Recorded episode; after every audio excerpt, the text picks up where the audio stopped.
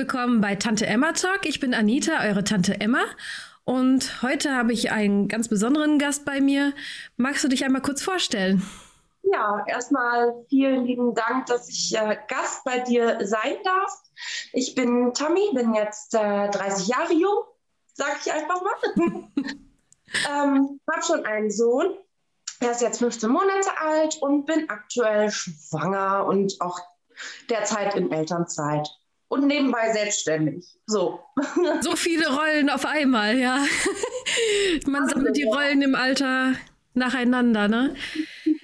Ja, bevor wir richtig einsteigen, heute wollen wir das Thema Endometriose, was ein sehr wichtiges Thema ist, auf den Tisch bringen weil das auch, naja, in der Gesellschaft noch nicht so bekannt ist, habe ich das Gefühl. Aber bevor wir richtig tief einsteigen in das Thema, vorher noch eine wichtige Frage. Wir sind eine Tante Emma Laden. Kaffee oder Tee? Und wenn ja, welchen?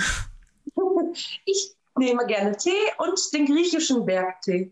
Griechischer Bergtee. Ah, okay. Hat er irgendwie ein besonderes Aroma oder? Hm, eher ist es tatsächlich so, dass ich so die Verbindung nach Griechenland habe, weil mein Opa auch äh, Grieche war. Und ähm, der griechische Bergtee ist auch entzündungshemmend. Also der hat wirklich tolle Wirkung. Ah, spannend. Okay. Und wenn du dir ein Getränk aussuchen müsstest, der deinen Charakter beschreibt, welches Getränk wäre das? Der meinen Charakter beschreibt. Mhm. Wo du dich damit identifizierst. Also da sage ich direkt Power Cocktail, aber damit können wahrscheinlich nicht so viele mit anfangen. Dann würde ich eher so sagen, den Energy Drink. Den Energy Drink. Was ist ein Power Cocktail? Ein Power Cocktail ist einfach, ähm, ja, mit Obst und Gemüse, also ein bunter Obst- und Gemüsekorb, der auch nochmal Energie gibt. Ah, so eine Art Smoothie oder wie? Ja, genau, richtig. Ah, also du gibst gerne Energie und bist sehr energievoll, höre ich raus. Ja. ja. Ich glaube, die, diese Energie hilft dir wahrscheinlich auch besser mit deinen Krankheitssymptomen zurechtzukommen, nehme ich mal an. Wie ist denn deine Geschichte denn zu der Endometriose? Ne? Also wo also, fing das an und wie hast du es gemerkt? Ja, das fing, fing relativ früh an, schon in meiner Jugend, als ich dann meine Periode bekam, war es nicht sofort auf Anhieb da, aber mit der Zeit hat sich dann ja während der Periode einfach entwickelt, dass ich Schmerzen bekam und das war wirklich so extrem, dass mich meine Mutter dann auch zu Hause gelassen hat. Ich konnte auch währenddessen einfach weder sitzen noch liegen, also ich habe meistens so die Embryo-Stellung dann eingenommen. Mhm. Die Wärmflasche war dann auch mein ja, bester Begleiter. Schmerzmittel habe ich zu dem Zeitpunkt auch gar nicht vertragen. Also das waren wirklich so ähm, heftige Schmerzen, dass ich nicht mehr wusste, wo vorne und hinten ist. Und wie haben die Frauenärzte reagiert? Weil ich nehme mal an, ihr seid auch zum Frauenarzt gegangen. Genau, hinterher. Ähm, als ich meine Mutter dann gesagt habe, du, ähm, das, das irgendwie schaffe ich das einfach nicht mehr. Und ähm, ja, die, mein Frauenarzt, das war tatsächlich auch ein Mann, ähm, der hat mir dann die Pille verschrieben. Okay. Hat er denn eine Vermutung gehabt schon am Anfang oder hat er einfach nur die Pille verschrieben? Er hat nur einfach die Pille verschrieben und meinte, damit müsste das dann deutlich besser werden. Wurde auch besser. Aber nichtsdestotrotz musste ich immer wieder ähm, die ersten beiden Tage während der Periode, wo es dann anfing, tatsächlich zu Hause bleiben, weil ich dann nichts mehr konnte. Es war nicht mehr so extremst mhm. wie am Anfang, aber es hat sich doch noch ein bisschen gezogen bis es oh. wirklich der Pille her gewirkt hat. Ne? Was? Hast, hast du dann Pillenpause immer dazwischen gemacht, was man sagt, so nach 28 Tagen? Genau. genau. Mm. Ja. Mm. ja, das heißt, dass der Zyklus dann doch vonstatten gegangen ist, aber halt nicht so wie wenn der natürlich da genau. wäre. Genau und einen kontrollierten Zyklus, aber trotzdem hat man ja die Periode. Für die genau. Zuhörer, die keine Ahnung haben, was Endometriose ist, was ist nochmal Endometriose? Wir sprechen, ich glaube, die ahnen schon, dass es irgendwas mit Gebärmutter zu tun hat, aber was ist das nochmal? Endometriose sind, äh, ist im Grunde genommen eigentlich eine gutartige, aber meist sehr schmerzhafte äh, Wucherung von dem Gewebe in, in der Gebärmutter. Und äh, während der Periode blutet dieses Gewebe eben halt auch mit und dieses Blut kann im Endeffekt nicht mit abfließen. Und das verursacht halt unter anderem ähm, ja, extrem Schmerzen. So wurde es mir auch im Krankenhaus erklärt. Mhm. Und das habe ich irgendwie so für mich beibehalten. Das fand mhm. ich jetzt als, äh, als kurz, knackige Erklärung ganz einfach, ja. Ja, und ich glaube, was auch wichtig zu wissen ist, dass diese Wucherung, diese Zysten überall sich dran setzen können. Ne? Also es gibt ja, wohl auch seltenere Fälle, aber es gab wohl auch Fälle, wo es weiter oben Richtung Lunge, Richtung Kopf schon mhm. gegangen ist und Auswirkungen auch sogar auf Lunge und Kopf gehabt hat. Also meistens sind, glaube ich, Darmregionen betroffen, die am nächsten der Gebärmutter sind. Darmblase. Blase, Blase, ja, vor allen Dingen. Ja, und ähm, Eierstöcke auch nicht so schön. Ne? Dann sind dann so Verklebungen und teilweise haben Frauen wirklich Schwierigkeiten, dann schwanger zu werden, weil dann die Eileiter verstopft ist und das liebe Ei, was befruchtet werden will, nicht da ankommt, wo es soll. Richtig. Ja. Also, tut mir leid, ich muss mal irgendwie ein bisschen was. Alles gut. genau. Alles in Ordnung ist das ja auch die meist häufige äh, Diagnose für unerfüllten Kinderwunsch im Endeffekt, ne? Ja, aber häufig unerkannt. Genau. Apropos unerkannt, wann habt ihr dann so langsam oder wann hast du für dich entdeckt, okay, das ist Endometriose, weil das Kind hatte lange noch keinen Namen bis dahin, ne? Du hast ja die Pille genommen, aber wurde ja trotzdem genau. besser. Ja, das war relativ spät, muss ich dir auch ganz ehrlich gestehen. Ähm, ich habe nämlich mit 25 irgendwann angefangen, äh, mich zu hinterfragen, wie mein Körper so ohne Hormone funktioniert. Und habe dann äh, die Pille auch abgesetzt. Und so lange habe ich die Pille dann auch, also ungefähr elf Jahre habe ich die genutzt. Hm. Und ähm, ja, nach dem Absetzen kam da der Schreck dann äh, war die erste Periode danach, ähm, also das, das war wirklich ein Horror für mich. Mhm. Ähm, wenn man das beschreiben könnte, würde ich tatsächlich sagen, als wenn jemand mit einem Messer äh, in den Unterleib sticht. Ich kann es nachempfinden. ja. Und ja, ich habe dann im Januar, lass mich überlegen, im Januar, Anfang 2017 war das, genau. Oh, wow. Da habe ich dann Stern TV, ich meine Stern TV oder irgendetwas. Es war auf jeden Fall äh, eine Sendung. Mhm. Und da hat Lili Becker darüber ähm, quasi informiert und auch über sich selbst gesprochen. Ja. Und sie hat ihre Symptome erzählt und ich saß dann nur noch und sagte, Scheibenkleister, das hast du. Du hast jetzt einen Namen für das, was du hast. So was bin ich darauf aufmerksam geworden. Krass. Und was hat das mit dir gemacht, als es einen Namen hatte? Irgendwie auf eine Art und Weise war ich wirklich froh darüber, weil ich jetzt wusste, okay, wo kann ich ansetzen? Hm. Und dann bin ich auch äh, mit meiner Frauenärztin in Interaktion gekommen und ja, sie hatte mir dann auch berichtet, dass das nicht ganz so einfach zu ähm, untersuchen ist, oder festzustellen ist, weil man da eine Bauchspiegelung machen muss, um das Ganze überhaupt wirklich ähm, schwarz auf weiß zu, ja, jetzt ist dieses schwierige, ich sage einfach festzustellen. Hm. Und das hat dann ein bisschen lange, länger gedauert bei mir, weil ich so ein bisschen gehadert habe, ob ich das wirklich machen möchte. Aber irgendwann habe ich den Entschluss gefasst, so, nach der zweiten Periode habe ich gesagt, okay, ich muss wissen, ob das jetzt wirklich Endometriose ist oder nicht. Wenn nicht, dann wird die Suche weiter. Wenn ja, dann hast du endlich den Beweis dafür, für das, was es ist. Ja. ja. Und dann habe ich mich dazu entschlossen und habe die Bauchspiegelung machen lassen. Das war dann im Juli 2017. Hm. Und dann wurde auch bei mir Grad 2 äh, festgestellt. Ah ja, okay. Das Einzige, was ich wirklich noch davon weiß, ist, ähm, mein kompletter Bauchfell, mein komplettes Bauchfell war betroffen davon. Hm. Ähm, die Blase auf jeden Fall. Und ich meine auch die Gebärmutter. Ich habe den OP-Bericht nicht mehr so im Kopf, ehrlich gesagt, weil ich mich damit aktuell so nicht mehr auseinandersetze. Hm. Ich weiß nicht, wie es für dich war, aber als die Diagnose kam, ich habe ja auch die Diagnose Endometriose, war so, hä? Was soll ich jetzt damit anfangen? Ich meine, du warst schon vorinformiert, aber ich war so, hä? Ja.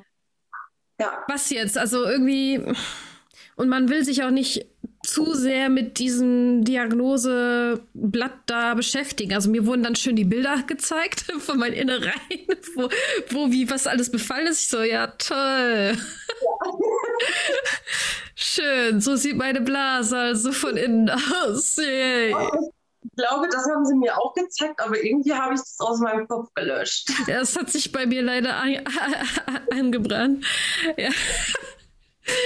Wo nur gesagt wurde, ja, man müsste mal was machen. Ähm, aber ja, in dem Moment für mich, ich war überfordert, ehrlich gesagt, weil ich äh, nicht vorher informiert war. Ja, ja, das glaube ich auch. Wenn man dann auch irgendetwas an den Kopf geschmissen bekommt, in dem Sinne, wo man überhaupt noch gar nichts drüber weiß, ja, dann wäre ich auch überfordert. Auf jeden Fall. Wie war es dann für dich danach, nach der OP?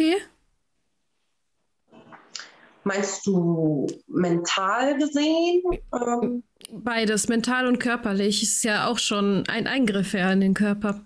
Ja, also körperlich, ich muss auch ehrlich gestehen, ich bin, ich bin in der Hinsicht, viele sagen vielleicht sensibel, aber ähm, ich, ich spüre das richtig. Ich spüre diese ähm, Signale von meinem Körper und dass da ein Eingriff gemacht wurde, ähm, das hat mir meinem Körper schon sehr deutlich gezeigt, dass ihm das überhaupt nicht gefallen hat. Also ganz und gar nicht. Mhm. Ich habe auch viel geweint, weil ich körperlich danach nicht mehr nicht so fit war. Aber es war eben ein Eingriff, wie man schon sagt. Ne? Äh, nicht mal ebenso. Nicht so was wie äh, eine Darmspiegelung oder sowas. Weil manchmal, also ich habe es in meinem Kopf eine Bauchspiegelung, wenn ich daran denke, setze ich das manchmal mit so einer Darmspiegelung gleich. Ja, macht man automatisch, ja. Ist. Aber tatsächlich sind die ja wirklich OP-mäßig wirklich im Bauchraum. Ne? Machen dich ja auf. Ja. Auch wenn es nur kleinen ähm, Kameras sind. Ja, und äh, gehen da so rum und dutschen ja auch andere Organe mit an, ne? Das oder entfernen auch gleichzeitig ja dann die Herde, ne? Dann spürt, spürt man das ja auch, ne? Ja. Ja, bei mir wurde es nicht entfernt, weil es war im Rahmen einer Fehlgeburt. Da wurde nur der Abort, nur der Abort gemacht und mhm. äh, mir dann geraten, dass ich nochmal einen Termin machen soll, um die Herde entfernen zu lassen. Mhm. Aber wo der kleine Trotzkopf in mir rauskam, als er sagte, ja, die Endometriose, die wird auch besser, wenn sie schwanger sind, weil sie haben ja da keinen Zyklus. und dann keine Schmerzen. Ich so, alles klar, ich werde schwanger. Versuch es doch mal. Dann sind die Schmerzen vorbei. Ja. Her, komm her. Ja, ja, da war so der Trotzkopf in mir, wo mir von ähm, Gynäkologin geraten worden ist, nein, warten Sie erstmal ab mit der Schwangerschaft, lassen Sie sie nochmal in einem anderen Zentrum prüfen und dann die OP machen, wo ich mir dachte, okay, nee, ich gehe diesen Weg. Aber was mir auch aufgefallen ist, ne, wo du sagst, Schmerzen, Gynäkologe und im Teenageralter, wo man auch einfach nur die Pille verschrieben bekommt, dass häufig das so abgetan wird, so ja, man hat halt Schmerzen, wenn man die Tage hat. Oder wie hast du das erlebt? Das war tatsächlich auch so. Also es war in, in der Hinsicht absolut normal. Meine Mutter, die hat mir dann auch berichtet davon, dass sie auch schon äh, während der Periode Schmerzen hatte und das wäre ganz normal. Und als Kind oder als Jugendliche gehst du dann davon aus, okay, dann ist es halt normal und versuchst dann irgendwie deinen eigenen Weg zu finden. Ne? Hm. Ja. Also es war wirklich ähm, eigentlich ein Tabuthema, muss ich sagen. Ne? Mhm. Also, also Tabu. Schmerzen ja, aber das mal zu hinterfragen oder kritisch zu hinterfragen, ja, hm. sieht das da nicht aus? Hm. Oder wurde halt sehr selten nur gemacht. Also so nach dem Motto, du hast da durchzumüssen, du hast keine andere Wahl. Genau, ja. genau. Ja. Hm. Ja, mir, ist es auch nicht lange aufgefallen, weil ich ja auch die Pille verschrieben bekommen habe. Mhm. Ähm, und dann vor 15 Jahren, muss man schon sagen, habe ich plötzlich dann so Attacken bekommen, wo ich dachte, oh, was ist das? Und ich hatte noch nicht mal meine Menstruation. Also für unsere Zuhörer zu wissen, es ist auch um die Menstruation herum. Also es muss nicht immer die sofort am selben Tag sein, sondern es kann auch schon vorher oder kurz nachher auftreten, die Schmerzen. Und ich hatte solche Darmschmerzen und ähm, in unmöglichen, peinlichen Situationen. Ich weiß noch, im Zug saß ich und dachte, was soll ich jetzt? ah. Ja, und dachte, und dachte, oh, nächste Toilette, schnell, schnell, schnell, am besten, wo keiner ist. Und ach, toll, wenn man bei Freunden ist, wo eine Zwei-Zimmer-Wohnung nur ist und die Toilette neben dem Wohnzimmer. naja, ich weiche, ich schweife ab. aber, aber gut, dass wir das Ganze jetzt so auch ein bisschen mit Humor nehmen können. Das ja. zeigt ja auch davon, dass, dass es immer eine Lösung gibt. Ja, natürlich, natürlich. Aber in dem Moment denkst du dir, ach Kacke, was ist los? Und dann habe ich das jahrelang auf den Reizdarm geschoben, weil es halt nicht konsequent bei mir kam. Ne? Und nur durch Zufallsbefund. Ich glaube, viele Endometriose-Frauen kommen einfach nur durch Zufall dahin. Oder, oder wie siehst du das? Ich gehe mal auch davon aus, ganz stark davon, außer wenn man sich halt wirklich mit, mit Endometriose, Endometriose Betroffenen ähm, unterhält und man dann selber spürt, so, okay, irgendwie kommt mir das bekannt vor, aber es ist leider noch nicht so bekannt, dass man wirklich davon ausgehen kann, dass man ja wirklich gezielt diese Diagnose dann stellen könnte. Obwohl ich wirklich in meinem Umfeld mittlerweile so viele Frauen habe, die wissen auch, ich habe Endometriose und fragen mich dann auch aus, wie es bei mir war. Mhm. Und ähm, leider Gottes aber auch die Frauenärzte einfach mal die Diagnose so in den Raum stellen für die Betroffenen, ohne konkrete Untersuchungen zu machen. Und ah. das ist zum Beispiel auch für mich ein Thema, wo ich sage, bitte ähm, lasst euch nicht von irgendeiner einer Diagnose dann abbringen oder, oder, oder verunsichern, weil diese Endometriose, so ist Stand jetzt, kannst du nur durch eine Bauchspiegelung feststellen. Ja. ja? Und nicht nur durch Ultraschall. Ja. Und das finde ich zum Beispiel auch sehr gefährlich dann. Ne? Ja. Also das macht ja auch mental dann irgendwie so, puh, ja. musst du dich damit beschäftigen und weißt gar nicht, was es ist. Und im Endeffekt kann das sogar sein, dass es gar nicht ist, sondern ja. irgendein anderes äh, Syndrom. Viele haben ja auch zusätzlich dann noch PCO-Syndrom. Also ich höre es immer wieder, ich habe mich nicht genau damit beschäftigt, was das genau heißt. Aber das hört man immer wieder von, von, den, äh, von den Betroffenen. Hm. Oder begleitet auch mit Schilddrüsenunterfunktion oder, oder, oder. Also es sind oftmals auch andere Autoimmunerkrankungen mit dabei. Hm. Also ich persönlich sage dann immer, oder ich finde für mich, wenn, dann möchte ich da erstmal richtig untersucht werden. Ja. Bevor ich das für mich annehme. Ja. Ja, man haut dann einfach zu schnell manchmal Diagnosen raus. Man lässt sich dazu verführen, kenne ich auch aus meinem Berufsalltag, wo man äh, vorsichtig sein muss und dem sagen muss, ja, prüft das doch noch mal bitte. Und das ist wirklich wichtig zu wissen, nur mit Ultraschall ist dem nicht getan. Und ich glaube, PCO, das war, glaube ich, Verklebung auch der Eileiter. Irgendwie so in der Richtung. Ich glaube, da gibt es auch Ähnlichkeiten zwischen Endometriose und ähm, PCO. Genau.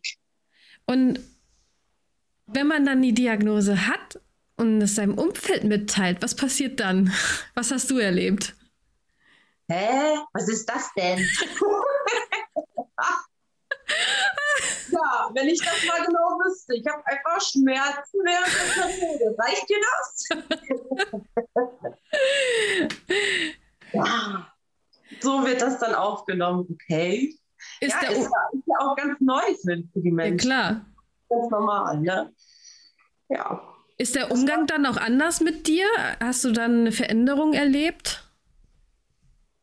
Hm, in der Hinsicht, dass ich jetzt mit Samthandschuhen vielleicht befasst werde? Oder? Ja, irgendeine Veränderung, ja. Außer, dass die hm, Menschen um mich herum eher neugierig geworden sind, nicht. Nein. Nicht. Hm. Die waren eher neugierig, was das überhaupt bedeutet. So, hä, was ist denn das jetzt genau? Hm. Und als man ihnen das dann ein bisschen mehr erklärt hat, war dann aber auch gut, dann wollten sie auch nichts mehr wissen. ja, zu viel, zu viel Details.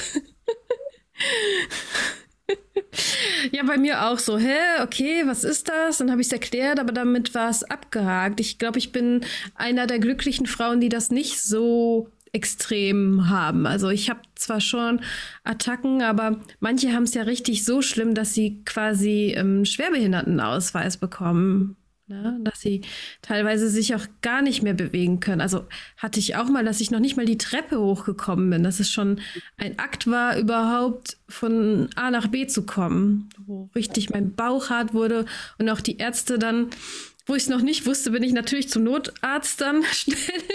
Und dann, ja, da, Darm, okay, äh, ne, ist der Blinddarm geplatzt? Äh, nee. Und äh, ich war vorher beim Chinesen essen und die war so, hoffentlich keine Lebensmittelvergiftung oder sowas. ja, irgendwie waren dann total alle überfragt, wo ich im Nachhinein weiß, okay, das war anscheinend auch die Endometriose mit. Ne? Worauf will ich hinaus? Ich glaube, ähm, ja, so dein Umfeld aufzuklären ist das eine, aber dann der Umgang damit, je nachdem, wie schwer du das hast und welche Symptome du hast, ist das andere. Ne? Weil ich habe manchmal das Gefühl, alles klar, die hat die Diagnose und dann wird Business as usual gemacht und ähm, nicht auf die Person eingegangen, weil die andere Person nicht damit weiß, umzugehen mit der Diagnose. Ja. Hast du denn äh, Erfahrungen mit anderen in, in, äh, Endometriose-Frauen, die, äh, die das schildern? Du bist ja schon viel länger so verbunden mit anderen Frauen. Mm, dass sie jetzt nicht verstanden werden, meinst du? Genau. Ja, ich habe tatsächlich also mm, mit einer äh, Betroffenen mm, letztes und vorletztes Jahr ähm, engeren Kontakt gehabt. Und da war das wirklich so, dass der Partner das auch nicht so verstanden hat. Aber obwohl, da ging es tatsächlich noch. Ne? Also es ist halt nicht immer einfach, wenn man etwas nicht sieht, aber die jeweilige Person aber doch davon betroffen ist, das dann zu akzeptieren, ist ja, wir, wir sind in einer Gesellschaft vom Verstand. Es ist ja wenn wir was nicht greifen können, dann können wir es manchmal nicht verstehen. Hm. Aber oftmals ist es eher so, dass es vom, vom, ähm, vom Beruf her schwierig ist.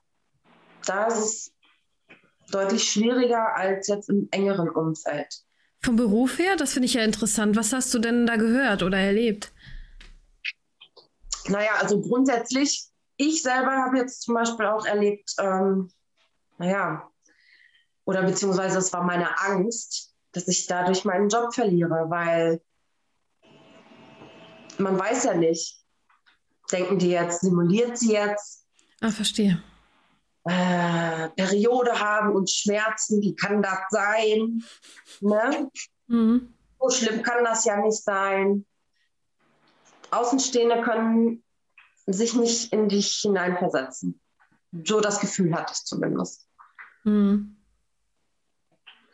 Dass man dadurch, und das war auch unter anderem tatsächlich mein, mein Grund, warum ich überhaupt diese Bauchspiegelung machen wollte, weil ich mhm. auch Angst hatte, meinen Job quasi zu verlieren, weil ich nichts in der Hand hatte. Mhm. Jeden Monat mindestens zwei Tage dann zu Hause zu bleiben, aufgrund der Periode, ja, Scheibenkleister, was machst du da? Ja. Ne? Das ist schwierig von Job zu Job. Ich denke, nicht jeder ist so verständnisvoll. Das, da hast du schon recht. Genau. Wenn man dann regelmäßig ausfällt, das ist äh, nicht so lustig dann für den Arbeitgeber auch. Aber gut, du simulierst ja nicht. Aber wie du sagst, wenn man es nicht sieht, dann äh, hat man genau. auch keinen Beweis. Und ich glaube, viele Endometriose-Frauen leiden genau darunter, dass ihnen unterstellt wird, dass sie irgendwas simulieren. Genau. Ja.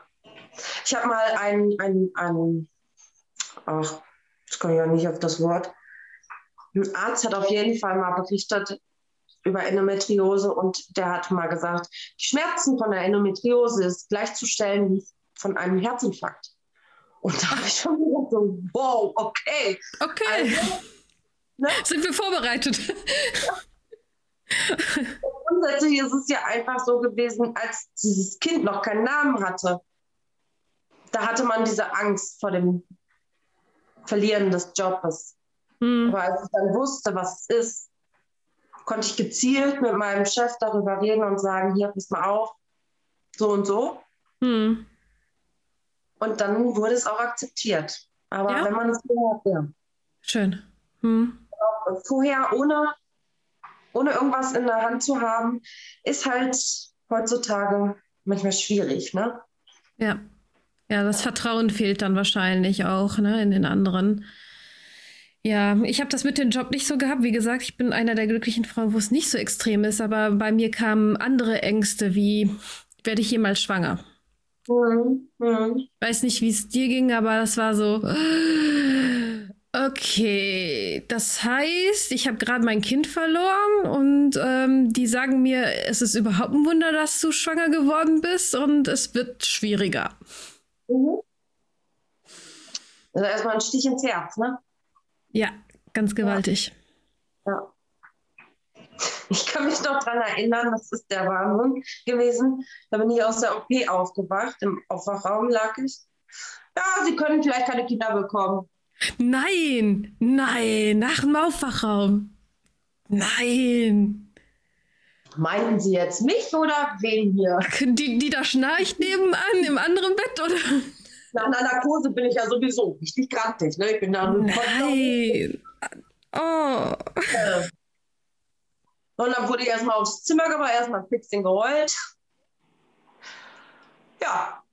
Und dann wurde ich hinterher aufgeklärt. So zwei Tage später. Geil. und dann habe ich mich ein bisschen selber damit beschäftigt und habe mir gesagt, okay, dann muss jetzt man vielleicht so hinnehmen. Also ich habe mich mental einfach so darauf eingestellt, okay, ich akzeptiere das jetzt erstmal hm. und nehme einfach mal hin. Was für eine Stärke von dir.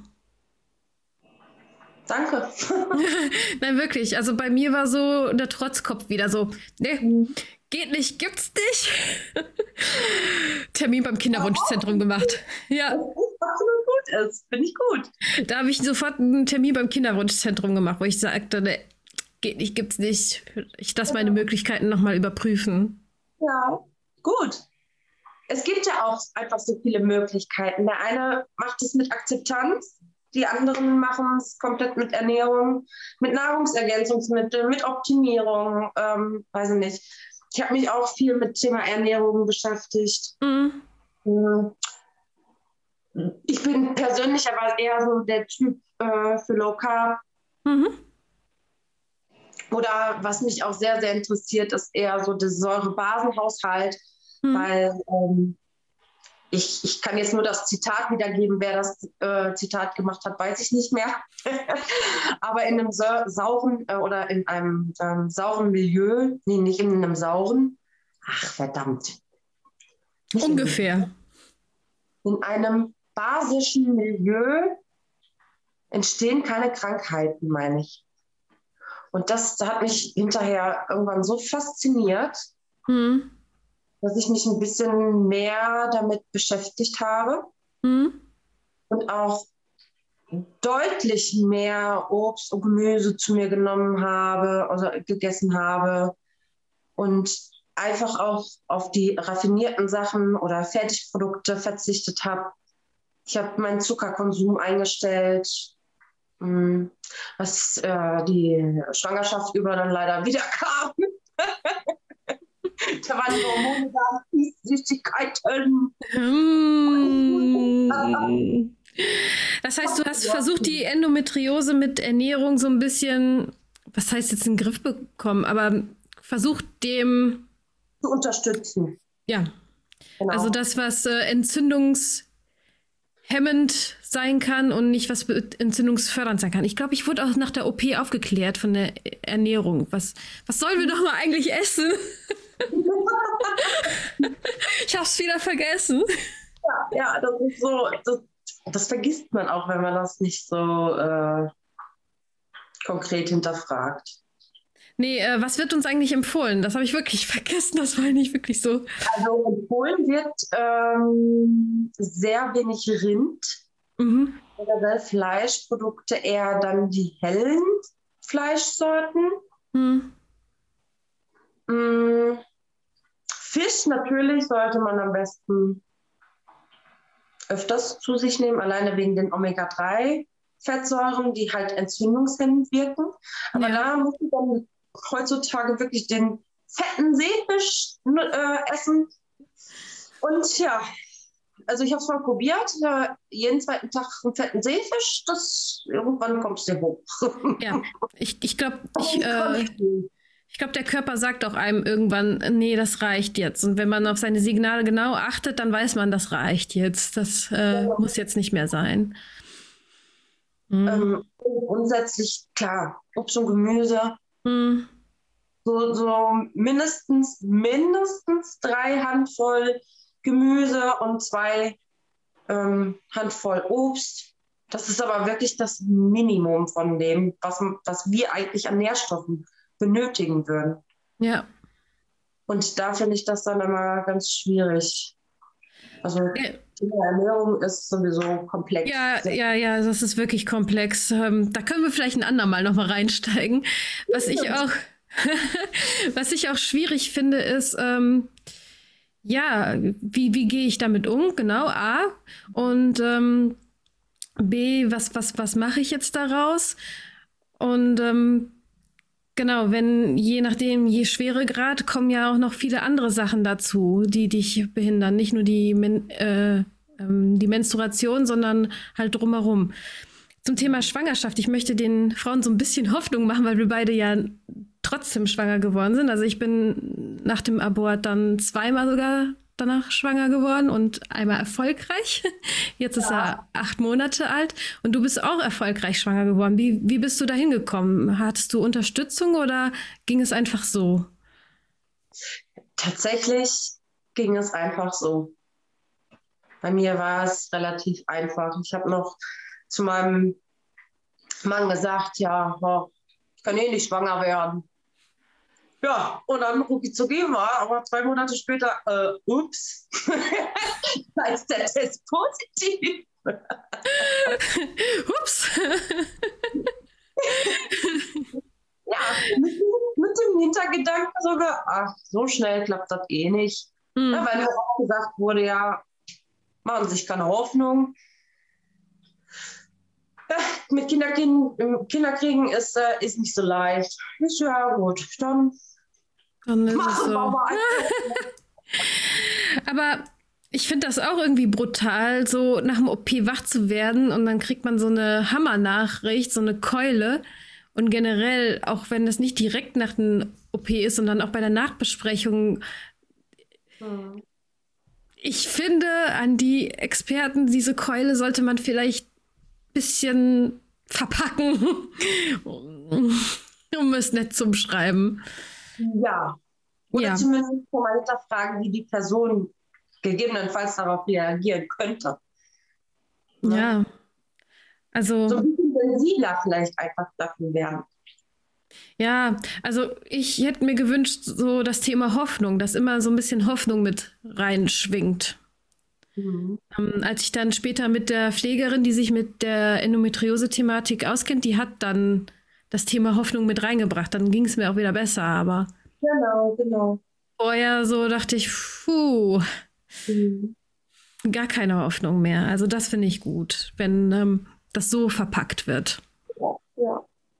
ja. Hoffnung und, und vielleicht auch Vertrauen darauf, dass es doch auch anders klappen kann. Ne?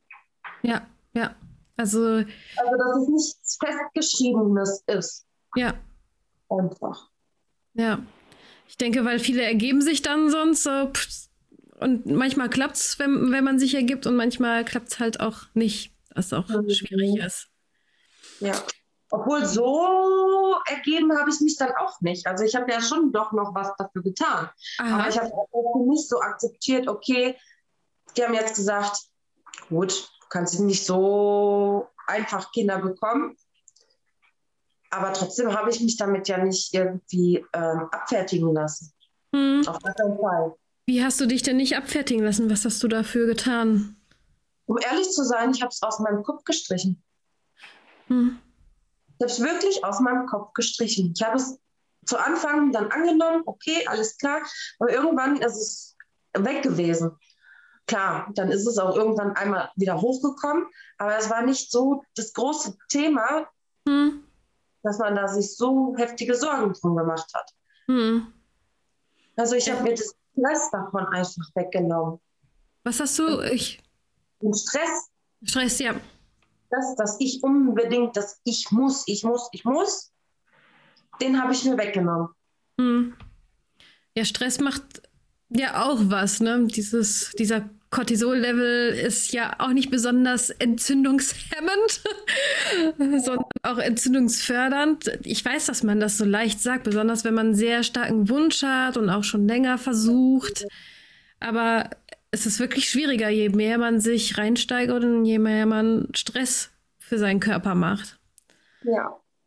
Hättest du denn irgendwie Tipps für die Frauen, wie sie entspannter an die Sache rangehen können? An die Sache jetzt nochmal schwanger zu werden oder was? Ja, genau, weil das ist ja so ein Stressfaktor, den, glaube ich, ja. viele, viele Endometriose-Frauen haben.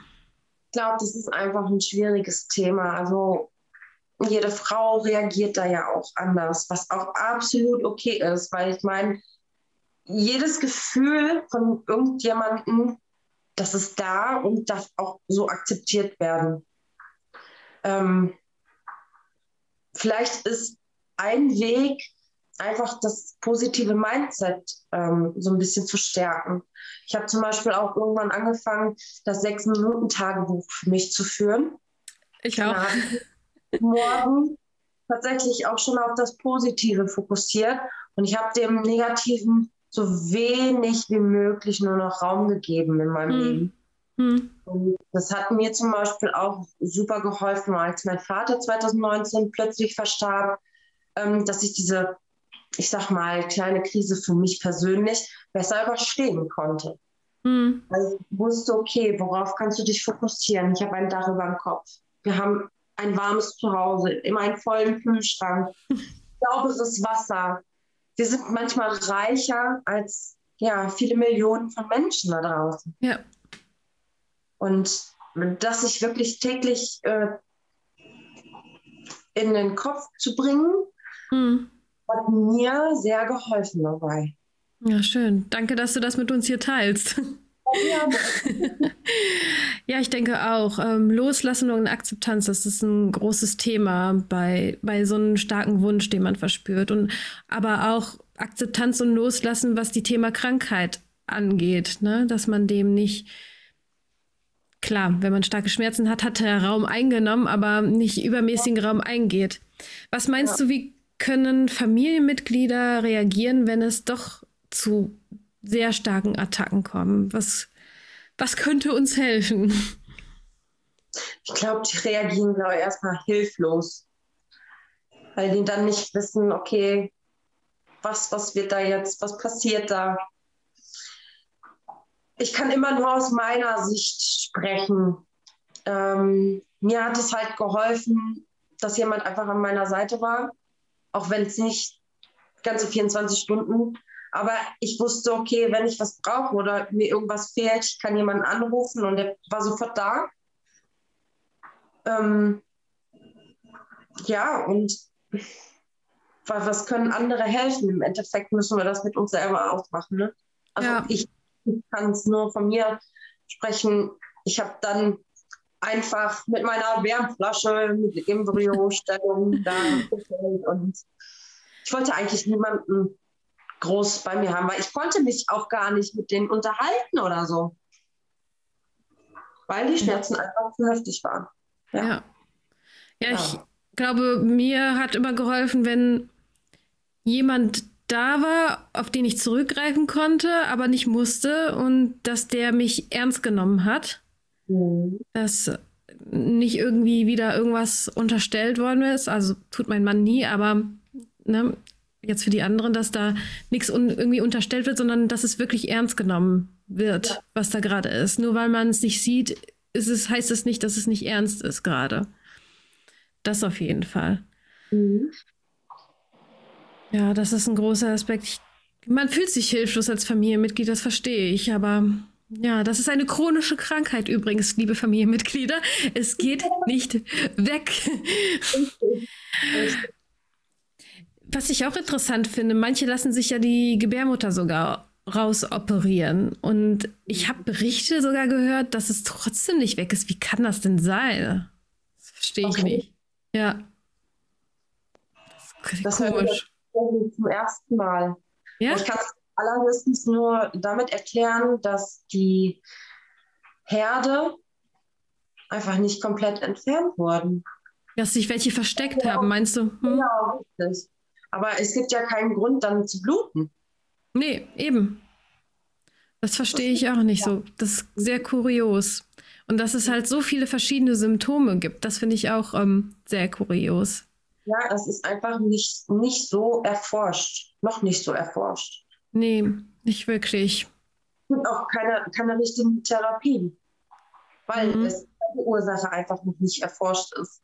Das Einzige, was meiner Meinung nach man wirklich als Betroffene auch machen kann, ist versuchen, entzündungshemmend irgendwie, ähm, ja, sei es Kräutertees oder generell Tee, einfach zu trinken. Genügend zu trinken, das ist ganz, ganz wichtig. Ja. Und auf, auf, auf die ganzen Fertigprodukte und, und raffinierten Zucker vielleicht auch mal zu verzichten, um mal seinen eigenen Körper so zu spüren.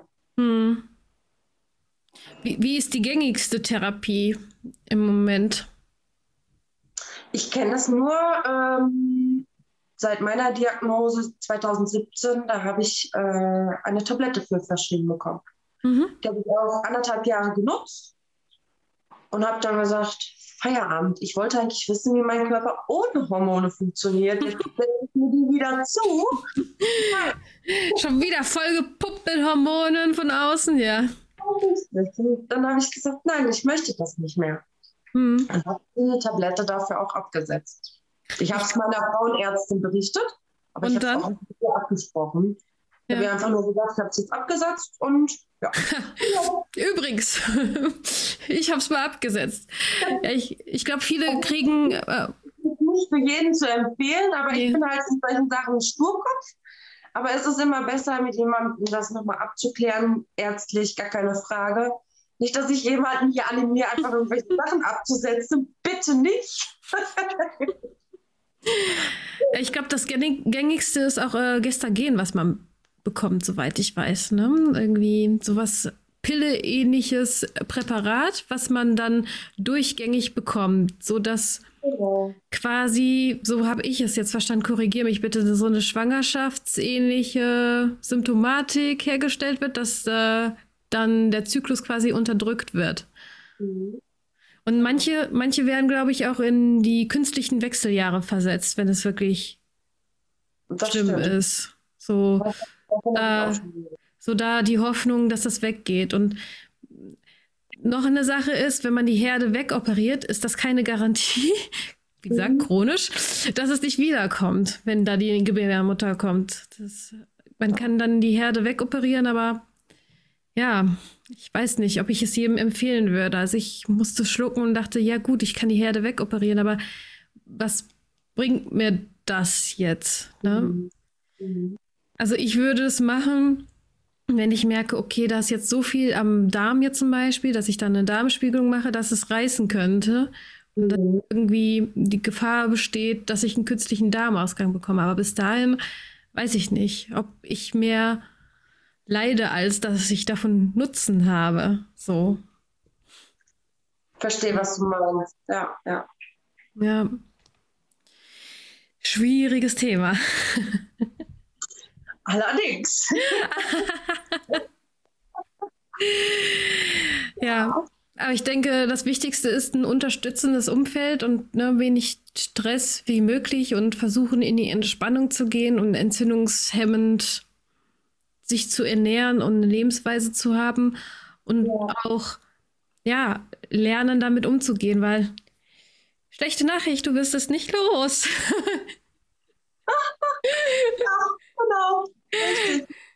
Ich glaube, die Anna, die Anna Wilken, die ja so bekannt ist mit dem Thema Endometriose, die ja sehr offensiv postet bei Instagram, die hat, glaube ich, ihrer Endometriose einen Namen gegeben. Ich glaube, das hilft auch, wenn man. Ja, ja, ich glaube, ihr, ihre Endometriose heißt Frieda. dass man sich quasi, weil man es ja nicht mehr los wird, weil es ja eine chronische Krankheit ist, ähm, dem einen Namen gibt und sich mit dem anfreundet sozusagen. So, ach, da bist du ja wieder. Wieder. Oder ja. wer auch immer. Ja. Ja. Hm. Ich glaube, ich nenne meinen, weiß ich nicht. Lieselotte. da müsste ich echt ne, mal äh, drüber nachdenken, wie ich meine nennen würde. ich habe auch noch keinen Namen. Sie ist mal da, dann ist sie nämlich auch mal wieder weg. Mhm. Monatelang. Ja, bei mir auch. Deswegen ein kleiner Geist. Ein kleiner Geist. Ja, vielleicht ist es ein Polstergeist, so wie äh, Kaspar. Kennst du Kaspar noch? Ja. ja. Der kleine Kaspar. Ja, ich glaube, meiner heißt Kaspar. Ja, der kleine Poltergeist. Ja, der ist nicht permanent da. Das ist ja auch so schwierig. Manche haben das permanent durchgängig da und manche haben es mal da, mal da. Das ist wirklich also es hat so viele verschiedene Gesichter, deswegen ähm, boah, so viele Facetten, das ist manchmal echt schon schwierig, da einen Weg zu finden. Mhm. Oder äh, zumindest zu geben. Ja. Weil irgendwie muss jeder tatsächlich seinen eigenen Weg finden. Man kann immer nur erzählen, wie seine eigene Erfahrung damit ist. Aber ob es wirklich das Richtige ist, da würde ich, würde ich wirklich immer auf mein Bauchgefühl hören. Hm. Fühlt es sich gut an, dann mach es. Fühlt es sich nicht gut an und du hast Bauchschmerzen bei der ganzen Sache, dann lass die Finger davon. Ja? Und, und, da kann dir auch keiner sagen, kein Arzt, kein, keine Pflegerin, keine von der Endometriose-Gruppe. Ich empfehle auch, mich auszutauschen mit anderen. Das tut auf jeden Fall sehr gut. Ja. Ähm, keiner von denen kann dir sagen, wo dein Weg ist. Sie können alle von ihren Wegen erzählen und du kannst dir von den Wegen quasi das Beste rauspicken, was für dich am besten passt. Aber oh. im Endeffekt lass dir da auch nicht reinreden. Ich finde, das ist auch schwierig, sich da abzugrenzen, finde ich auch. Also habe ich jetzt gemerkt, so. Wo mein Ökologe meinte aber, nein, nicht schwanger werden, jetzt aber so und so. Ja, weil man sich damit auch gar nicht so, ich sag mal, auskennt. Na, weil man geht ja davon aus, die sind die Experten und die sagen einem schon, okay, wo könnte mein Weg entlang gehen? Mhm. Aber manchmal ist das eben nicht der Weg. Nee. Deswegen finde ich auch nochmal für die andere Seite, also für die Nicht-Betroffenen, Angebote machen ja, aber mhm. auch akzeptieren, wenn der Betroffene das Angebot nicht annimmt und ihn trotzdem respektieren und trotzdem zur Seite stehen und nicht beleidigt von dannen gehen, sondern ähm, immer wieder eine reichende äh, Hand reichen, reich, reichende Hand, ja, Hand reichen, aber ähm, ja, respektieren, dass es nicht so ist, weil der Betroffene selbst weiß, wie er damit umzugehen hat. Aber Oder trotzdem. Hm? Oder manchmal auch nicht.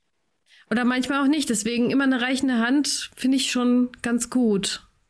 Ja. Reichende Hand. Man versteht dich schon. Sie redet so, wie ihr der Schnabel gewachsen ist. So ist es. Jetzt kommen wir langsam zum Feierabend. Was würdest du gerne den Zuhörern jetzt langsam zum Schluss noch mitgeben aus dem Bereich Endometriose? Aus dem Bereich Endometriose. Also bitte einfach nicht nur hinnehmen, da sind Schmerzen, sondern bitte hinterfragen, warum da Schmerzen sind, weil das eigentlich nicht normal ist, so wie es mir früher gesagt wurde und ich es angenommen habe. Aber es ist definitiv nicht normal, während der Periode Schmerzen ertragen zu müssen. Genau. Ja, auf jeden Fall. Jeder hat ein anderes Schmerzlevel, aber so extrem muss man es wirklich nicht ertragen. Man muss es nicht aussitzen und es ist nicht etwas, was man durchstehen muss. Genau. So, in dem Genau. Sinne. Und ich gebe euch auch, wie ich schon vorhin sagte, auf den Weg Austausch. Ich glaube, Austausch ist wichtig. Da über viel Austausch findet ihr euren Weg, weil dann könnt ihr euch selber reflektieren und auch die Ideen von anderen mitnehmen. Das gebe ich den Menschen auf den Weg. Ja, wir sind in einem Tante Emma Laden. Und äh, ich habe so eine Mary Poppins oder Harry Potter Tasche, wo ich endlos Sachen rausziehen kann. Kennst du diese Tasche? Ja. Ja, die ist gut sortiert. Was würdest du mitnehmen aus diesem Laden? Ich bin auch Bio übrigens. Bio und organisch. Und Ich nehme was aus der Harry Potter Tasche. alles klar. Was kann ich dir aus der Harry Potter Tasche anbieten? Och, was, hatte sie, was, was hat die denn da alles so? so Ja, alles.